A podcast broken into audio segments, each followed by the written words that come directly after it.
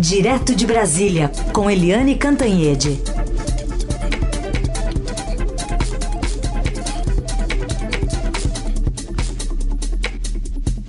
Oi, Eliane, bom dia. Bom dia, Raíssa e Carolina, ouvintes. Oi, Eliane, bom dia. Bom, vamos começar falando então sobre o avanço né, das vacinas contra a Covid-19. Uma em especial, essa de Oxford, que ontem é, disse ter resultados bastante expressivos em relação às fases 1 e 2, né? Foram publicados, aliás, os detalhes na revista científica The Lancet. A gente até estava ouvindo agora o Dr. Jean Gorenstein, que é do Hospital Emílio Ribas, aqui de São Paulo, né? Uma referência em termos de doenças infecciosas. Ele falava um pouco sobre é, a, ainda algumas lacunas, né, algumas respostas que esses avanços estão propondo, como, como, por exemplo, a duração dessa imunização que as vacinas estão conseguindo, mas já é uma, uma boa notícia, né, dá um bom respiro. Ah, com certeza dá um bom respiro, porque essa doença, essa Covid-19, ela ainda é muito cheia de, de vácuos, de interrogações. A gente não sabe direito se ela é uma pessoa contaminada pode ser contaminada depois, se depois da primeira onda da contaminação vem uma segunda onda enfim, se o clima tem algum efeito nisso ou não. Não está claro por que, que algumas pessoas jovens têm de forma muito forte, morrem, e outras pessoas muito velhas, até com mais de 100 anos, têm a doença e saem do hospital, é, sobrevivem. Quer dizer, há muitas dúvidas. A única solução que a gente tem para se agarrar mesmo com segurança são as vacinas. Você tem três vacinas sendo testadas com bons resultados no mundo. Uma é a de Oxford, no Reino Unido. É, outra é a da China e uma terceira na Alemanha. Né? Então são três frentes, o mundo inteiro ali na torcida, na corrida, e o Brasil está muito é, dentro desse processo, porque já começou a testar a, a, a vacina chinesa ontem. É, o Brasil também terá condições de produzir aqui a vacina chinesa no Butantan, ou seja, além das 30 milhões de doses que podem chegar ao Brasil, atenção, podem chegar ao Brasil entre dezembro e janeiro, que são as de Oxford, o Brasil também tem a chance de produzir a própria vacina aqui dentro. Então está toda uma ebulição por causa disso e agora todo mundo dizendo, olha, muito cuidado, muito cuidado para não criar um excesso de expectativa. A gente, quando fala dessas três vacinas, a gente fala que elas estão indo muito bem. A Organização Mundial Saúde, da Saúde, por exemplo, está apostando principalmente na vacina de Oxford, do Reino Unido. É, tudo está indo muito bem, mas a gente usa a palavra teste. Portanto, essas, todas essas vacinas continuam na fase de teste até que sejam implantadas é, em massa na população e que tenham um efeito efetivo de conter essa maldita doença que agora atingiu uma marca macabra de mais de 80 mil mortos no Brasil. Mais de 2 milhões de contaminados, mais de 80 mil mortos, portanto a gente está é, tá muito, né? O mundo está muito machucado por essa, essa doença, o Brasil está muito ferido com essa doença. Ninguém sabe quando é que a gente vai poder sair de casa, quando é que as, as indústrias vão funcionar, os, o comércio, muita gente quebrando e muita gente sem emprego. Portanto, é, é um investimento nessa vacina que é um investimento é, financeiro, um investimento tecnológico, científico e também emocional. Vamos torcer para as vacinas. Muito bem. O último dado aqui do consórcio imprensa, 80.264 mortos e 2 milhões 122 mil aí casos positivos, dados das 8 da manhã, que a gente continua acompanhando. Eliane, preocupante também a situação da educação brasileira, né? Agora tem a prevista para hoje a votação lá da renovação do Fundeb, que vai ser extinto no final aí do ano, em dezembro. E essa proposta do governo, hein, Eliane, de, de última hora, depois de tanto tempo de discussão?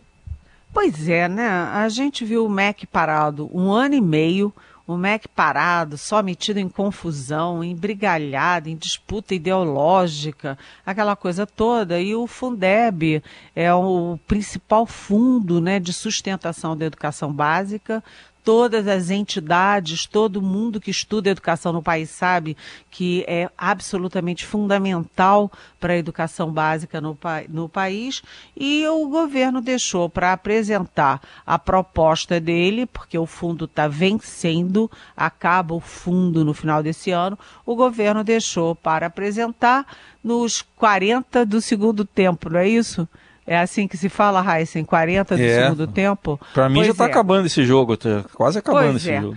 E aí o governo não apenas deixa para entregar na última hora, quando a discussão no Congresso está muito avançada, a discussão da sociedade muito avançada, com o relatório da professora Dorinha do DEM já bastante consolidada, e o governo vem e atrapalha o jogo todo, bagunça o tabuleiro todo, apresentando uma outra proposta é, nova e, e, muito polêmica. Essa proposta é, não foi bem assimilada nem pelas entidades, nem pelo Congresso Nacional, por isso a votação não foi ontem e hoje o que está na pauta de votação é a proposta do Congresso, a proposta subscrita pela relatora professora Dorinha. O que, que era essa proposta do governo? Era uma proposta assim, é, tirando, aproveitando ali, dando um jeitinho de aproveitar a proposta de fundo para educação para tirar um pedação, garfar um pedação para aquele Renda Brasil, que é o substituto que eles estão articulando no governo para o Bolsa Família e que tem um forte viés eleitoral porque o presidente Jair Bolsonaro ele percebeu que está perdendo voto, perdendo apoio entre os mais escolarizados e os mais é, com maior renda, e ele agora está investindo na base da pirâmide, aquela base que é fortemente do PT, fortemente das esquerdas. Então ele usa é, a, aí esse auxílio emergencial de 600 reais, que está atraindo votos para ele e gostou dessa brincadeira e queria desviar uma parte dos recursos da educação básica para a renda a Renda Brasil, que é esse aí, o novo Bolsa Família. E o Congresso está dizendo não, não. Como é que é, então, o projeto que está em votação hoje? É aquele que é, não apenas transforma o fundo, que era temporário, num fundo permanente, como a, aumenta a alíquota de contribuição da União para é, o ensino básico. A, essa, esse percentual hoje é de 10% e na proposta da professora Dorinha tem um aumento escalonado ano a ano até chegar em 20% é, em 2026. Então, vamos ver, a gente pode ter uma boa novidade aí hoje, porque a educação básica é, não é apenas fundamental em qualquer país do mundo, porque prepara os cidadãos, mas ela é mais ainda fundamental num país como o Brasil, porque é, a, é como se tenta, desde o início, é, é, investir contra essa desigualdade social terrível que a gente tem no Brasil. É uma forma de dar alguma chance às crianças pobres para competirem num mundo que é altamente competitivo. Muito bem. Eliane Cantanhede respondendo também as perguntas dos nossos ouvintes. Tem uma, Eliane, que também está na pauta de hoje, que é a discussão sobre a reforma tributária, já que o ministro Paulo Guedes deve fazer a entrega né, da proposta ou parte da proposta do governo hoje ao Congresso. Nesse sentido, tem uma pergunta também do nosso ouvinte Lucas, que a gente coloca aqui e divide contigo. Olá, Eliane. Quem fala é Lucas, de Mantena, Minas Gerais. Ano passado, Marco Sintra ao aventar assim, a probabilidade de voltar um imposto parecido com a CPMF, ele logo caiu do cargo que ele ocupava. Os meses se passaram e novamente Paulo Guedes já traz esse assunto de novo. E o CPMF foi um imposto que deixou um sentimento muito amargo na população brasileira. Você acha que o governo, o presidente Jair Bolsonaro e a sua pequena ou difusa base aliada vão pagar para ver? para criar esse novo imposto? Um abraço, adoro o programa de vocês. Oi, Lucas, muito obrigada. A gente também gosta muito de vocês, os nossos ouvintes, principalmente aqueles que trazem perguntas.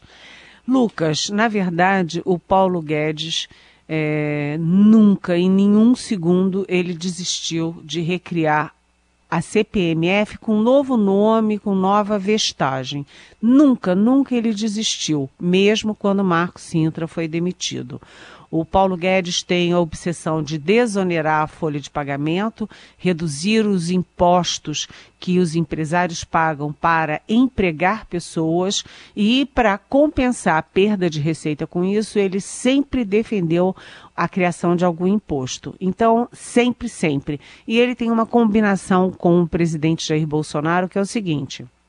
O Bolsonaro diz: olha, eu não vou botar a mão nesse vespeiro porque a população é contra e o Congresso é contra. Mas se você, Paulo Guedes, viabilizar, ok, eu apoio. Então a última manifestação do presidente Bolsonaro foi assim: olha, isso aí não é a CPMF.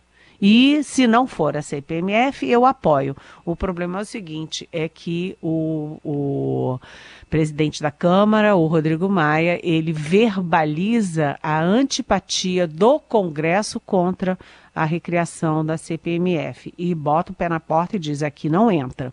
Então tá difícil para o governo é, implantar essa, essa ideia, essa proposta do Paulo Guedes. De qualquer jeito, como disse a Carolina, o Paulo Guedes vai hoje ao Congresso e entrega para o presidente do Senado, Davi Alcolumbre, a primeira proposta da primeira proposta de, da reforma tributária do governo. É uma proposta ainda muito tímida, mas é, é simplificação de impostos, unindo PIS e COFINS no imposto só com a alíquota de 12%. Isso é a primeira proposta, a primeira deslanchada da reforma tributária. E isso é importante, apesar de ser muito tímido ainda, porque é preciso uma reforma tributária. E tem que começar em algum momento de alguma forma. Isso é o começo e, enfim, e dá a chance de você começar a discutir a fundo outras partes da reforma. E aí isso está mais com o Congresso do que com o Executivo. Ô Eliane, vamos falar aqui também sobre o ministro Paulo Guedes, né, que está entregando aí a, essa, aliás, a gente falou desse tema aí da reforma tributária também, né, que você entrou um pouquinho, mas só queria saber o seguinte, tem chance de entrar os três temas juntos, aí as três reformas juntas, a, a do Senado, a da Câmara e também a do governo? Porque tem três agora, né? É, tem três. Uma é do governo com a simplificação, tem a outra do, da Câmara bastante é, completa e tem a do Senado. O problema é que a Câmara e Senado estão disputando protagonismo então é tá complicado juntar as três e fazer dessas três, dessa maçaroca toda, fazer um projeto é, com uma linha só, com uma, uma, enfim, com alguma viabilidade. Mas o fato é que o importante é que a reforma está andando, a discussão está muito intensa, os parlamentares trabalhando muito e a sociedade civil também integrada nessa discussão. É, ou seja, tem muita proposta, mas até fechar alguma coisa consensual vai demorar. Bom, e a gente tem também, Eliane, outro destaque do dia do noticiário, aqui em São Paulo, também aí em Brasília, endereços do senador José Serra, uh, alvos de uma operação da Polícia Federal. É, o senador José Serra já foi alvo da Polícia Federal tem agora, acho que umas duas semanas, alguma coisa assim, é, por lavagem de dinheiro, né? Uh, por dinheiro que estava no exterior e um dinheiro, inclusive, envolvendo contas da própria filha do senador, a Verônica Serra. E hoje as buscas são endereços e endereços pessoais e gabinetes do senador Serra em Brasília, em São Paulo, em, é, em outros lugares como, por exemplo, Itatiba e Itu. Então, aí o senador José Serra não é um senador qualquer, ele tem uma liderança expressiva no PSDB, ele foi candidato à presidência da República duas vezes, foi governador de São Paulo, prefeito de São Paulo, é senador, foi deputado, presidente da Uni, e, e portanto, isso não é só uma questão Serra, mas uma questão PSDB. É o PSDB mais uma vez no foco.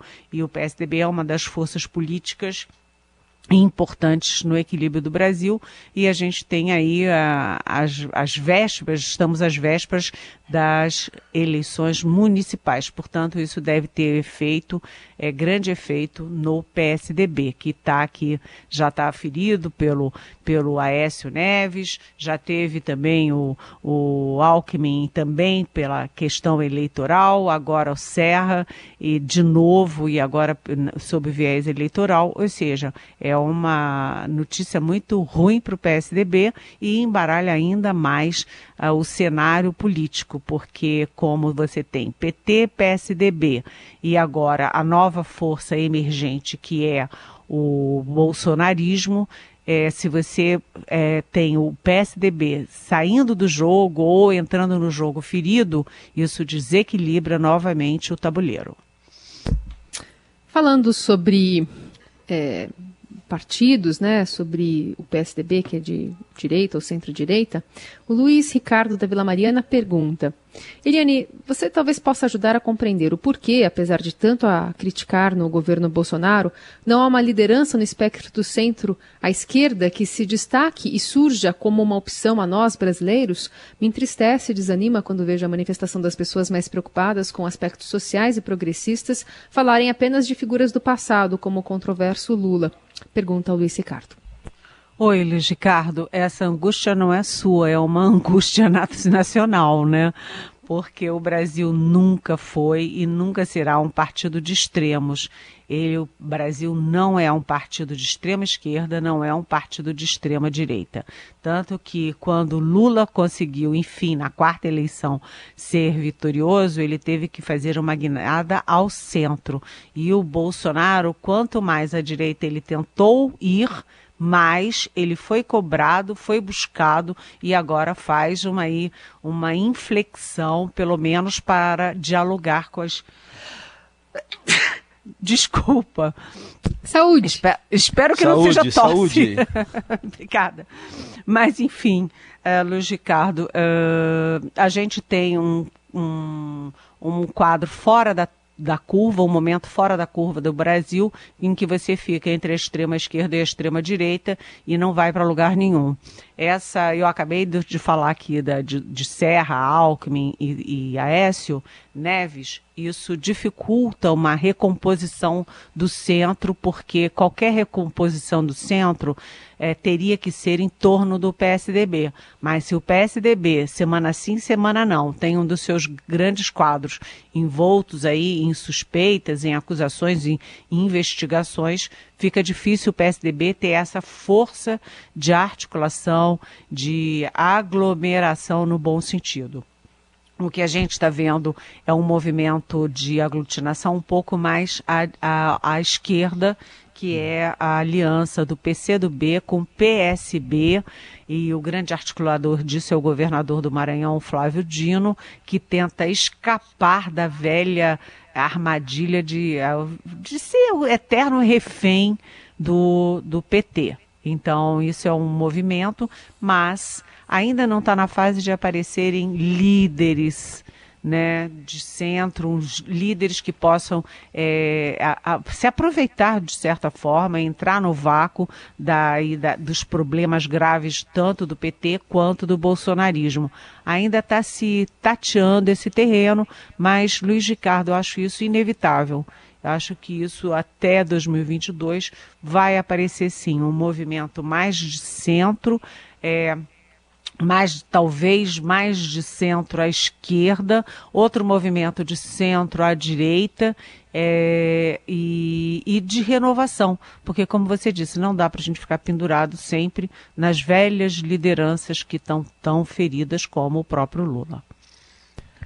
Muito bem. Eliane, você falou aí do, do Fundeb há pouco, tem um ouvinte nosso, o Ricardo Levi, que quer saber do futuro aí, ou do presente, né, do ministro, ex-ministro Abraham Weintraub. Ele que foi demitido há um mês, se mudou para os Estados Unidos na tentativa de entrar para o Banco Mundial.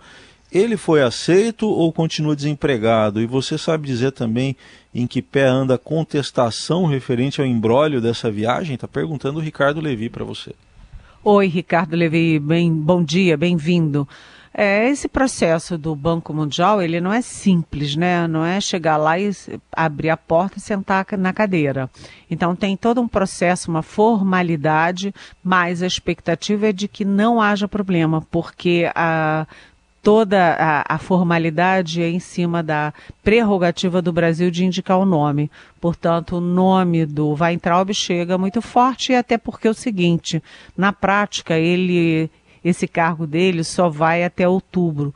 São alguns meses e dá para, vamos dizer assim, dá para aguentar. Agora, é, já que você entrou com essa pergunta, Ricardo, eu aproveito para dizer, mas é muito azar, né? Agora que tem o quarto ministro da Educação, o ministro da Educação, o pastor Milton Ribeiro, está com Covid-19. Portanto, é, o MEC, que não participou hora nenhuma da, da discussão da, do Fundeb, entrou na última horinha ali com um projeto muito polêmico e sem a participação do ministro, que diz que vai trabalhar em casa, mas ele está doente, está com Covid. Aliás, ele é o quarto cidadão do governo ou ligado ao governo que é, teve contato com o presidente Jair Bolsonaro e pegou a Covid.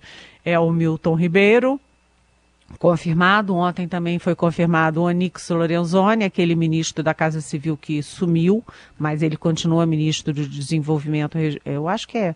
Ele é ministro do quê mesmo? Ninguém nem sabe Cidadania, mais. né? Cidadania, Cidadania, pois é, Cidadania. o Onix Lorenzoni também pegou. O Paulo Scaff, que participou de uma solenidade no Palácio e é, é o presidente da Fiesp.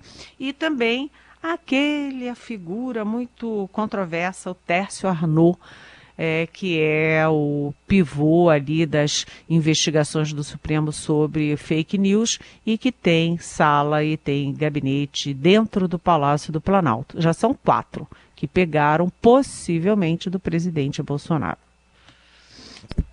Muito bem, Eliane Cantanhete respondendo as boas perguntas, aliás, dos nossos melhores ouvintes. Eliane, até amanhã. Até amanhã. Beijão.